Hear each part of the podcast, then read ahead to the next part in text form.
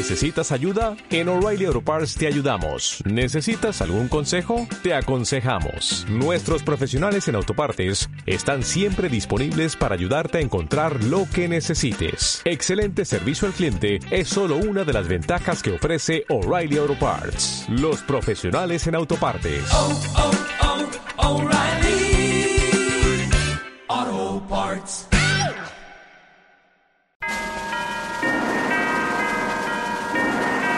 Gracias por escuchar los podcasts de Clásica FM.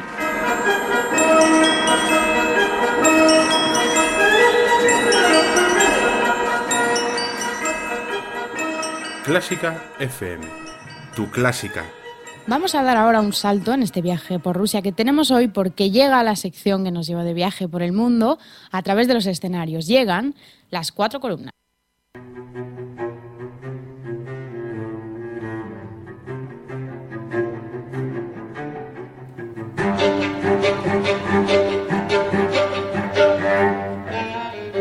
Recibimos ahora a nuestra colaboradora Berta Herrero. Muy buenas, Berta. Hola, Ana, buenas. Hola, Berta. bienvenida una semana más.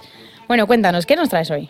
Pues mira, hoy os traigo una de las salas más importantes y espectaculares del mundo. Ajá. Es un- una obra maestra de la arquitectura moderna que se ha convertido en símbolo de su país y además ha sido declarada Patrimonio de la Humanidad. Vale. Bueno, no tiene mala pinta. ¿De qué auditorio se trata?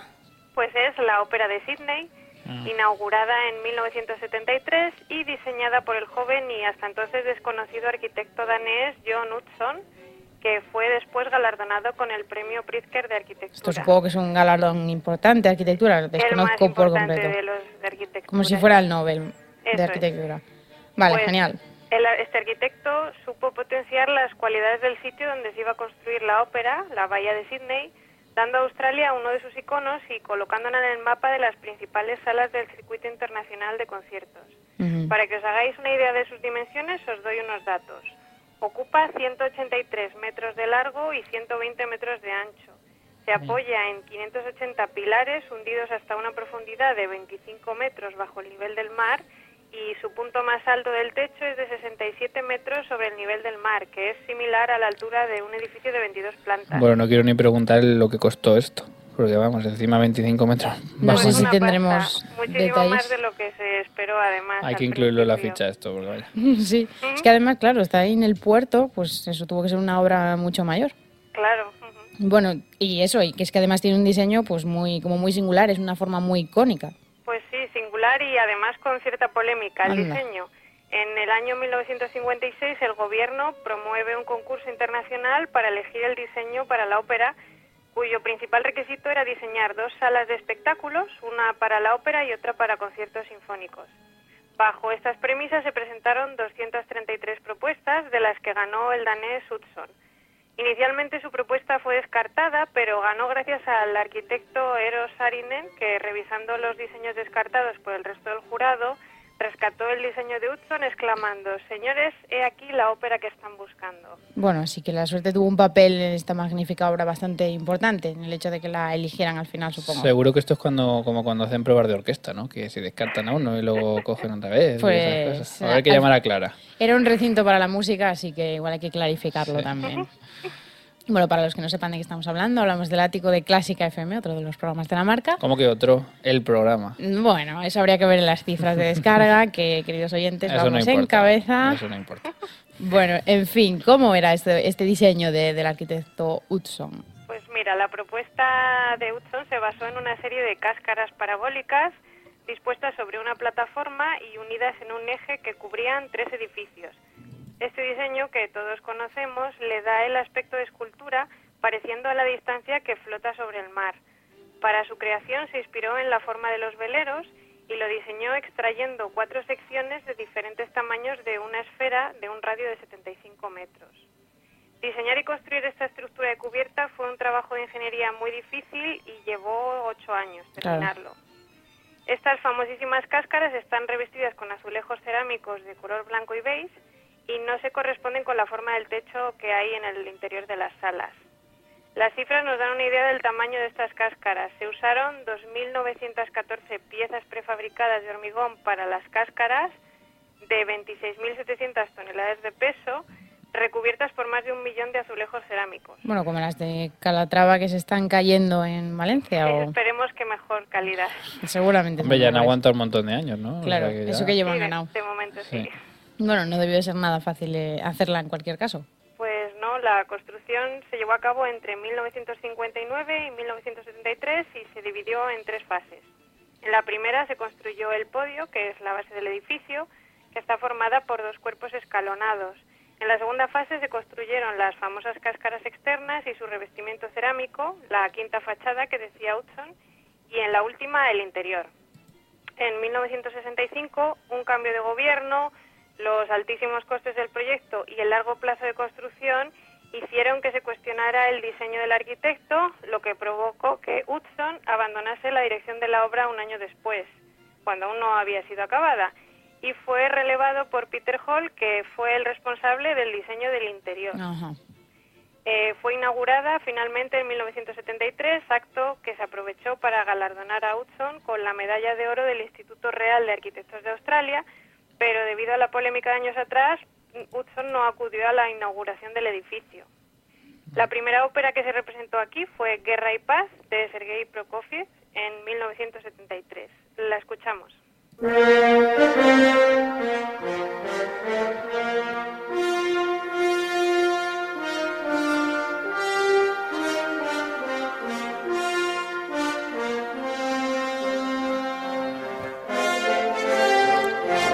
Primer lugar, Berta, muy bien por poner Prokofiev, porque es a quien estoy defendiendo hoy.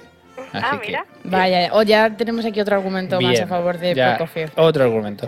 Y luego, eh, él cuando hizo el proyecto también eh, hizo el diseño interior, claro, aunque luego no se lo no hiciese el suyo. es, sí, ahora, ahora os cuento un Ya poquito si queréis del interior, vale. pero efectivamente él había hecho un diseño interior, pero finalmente no, no fue el que se hizo. Ah, vale, vale. Debido, pues eso, como abandonó el proyecto, digamos que se aprovechó para Claro. configurar otro interior. Vale, pues vamos entonces, si te parece, con el interior de, de la sala, de esta, so- Pues de mira, esta os- ópera de Sydney. Os cuento, la Ópera de Sydney tiene cinco salas. Las dos salas principales son la sala de conciertos y el teatro de ópera. Cinco salas, qué pasada. Sí, un montón. Claro, es enorme. Mm.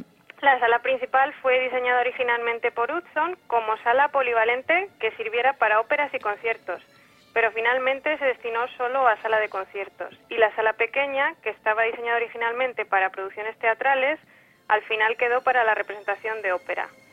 Aunque el interior de las salas de conciertos no es el que diseñó Hudson, como decía Mario, porque Hudson lo diseñó para una capacidad de 2.000 personas y esta capacidad se consideró insuficiente Les parecía poco todavía. les parecía muy poco, entonces, bueno, decidieron que tenían que rediseñar la sala. Así que la sala de conciertos es la sala más grande de todas las que hay dentro, con capacidad para 2.679 personas y tiene además el órgano mecánico más grande del mundo con unos 10.000 tubos. No, ala, qué pasada. Enormísimo. La sala tiene un diseño geométrico singular, es alargada, con butacas en pendiente que van rodeando el escenario y además tiene un gran techo circular de 25 metros de altura sobre el escenario. Esta altura de techo hace que tenga una reverberación alta con un tiempo de reverberación de 2,2 segundos. Mm, pregúntame, pregúntame. Mario ya está muy ¿Qué aficionado. te a- parece, Mario? Es demasiada reverberación, yo creo. Muy bien. Bien. Al final se lo ha aprendido, ¿eh? Sí, Lo que sí. pasa es que luego esto será sin público, porque claro, 2.500 personas metidas. Luego amortigua y es Claro, y además ahora os voy a contar qué sistema han ideado también para que Ah. no haya un tiempo muy largo. Bueno, el escenario tiene Sí. unas dimensiones, solo el escenario, de 14 metros de ancho y 17 metros de largo. Qué grande. Sí, sí, es muy grande. Además, se cuidaron mucho los materiales escogidos para la sala para mejorar la dispersión y la calidad del sonido. Las paredes y los suelos son de madera de un árbol australiano, el techo es de abedul blanco y gran parte de la corona del techo se esculpió en contrachapado. El abundante uso de madera controla la reverberación No. y el eco y además genera una reproducción más suave de los sonidos. También eh, tuvieron cuidado en la elección del material de las butacas, que son de abedul blanco y lana, que es un material que absorbe muy bien el ruido. Claro, todo esto ayuda a, la acústica, es. evidentemente. Pues además de todo esto, el escenario tiene un pabellón que es de altura regulable y está formada por 21 anillos acrílicos colgados del techo para dar, tanto a los intérpretes de la orquesta como a los oyentes. Y este pabellón compensa la ausencia de primeras reflexiones del sonido debido a la enorme altura del auditorio y a la vez pues mantiene la geometría de la sala. La otra sala es el Teatro de la Ópera, que tiene una capacidad de 1.547 personas. Joana, cuando vienen aquí tus colaboradoras, por ejemplo, cuando María habla de libros, yo quiero leerlos. Pero cuando habla, cuando Berta habla de escenario, yo quiero ir a verlos. Es casi peor. Entonces, es eh, casi claro, peor esto. ¿de dónde sacamos el presupuesto? Si Yo también, yo Pues, también. mm, pues no pues va a haber que hacer un A lo mejor crowdfunding. eso, Sí. eso iba a decir. Así que oyentes, si queréis hacer un crowdfunding para que nos vayamos por los Genial. auditorios de las cuatro Y lo columnas del mundo. en directo. Claro, Exacto. eso es. Bueno, pues nada, que, que- que ten- ¿con qué vamos a terminar ya? Que creo que se va acabando la sección. Mira, tengo una anécdota. En la década de los 80, en el Teatro de la Ópera, tuvieron que colocar una red sobre el foso de la orquesta después de que en la representación de la ópera Boris Godunov, uno de los pollos que estaban vivos que había en el escenario fue a parar al foso y cayó encima de un madre. Precisamente. Eso es. Esto es para que luego digan que la música no es una profesión de riesgo. Madre mía.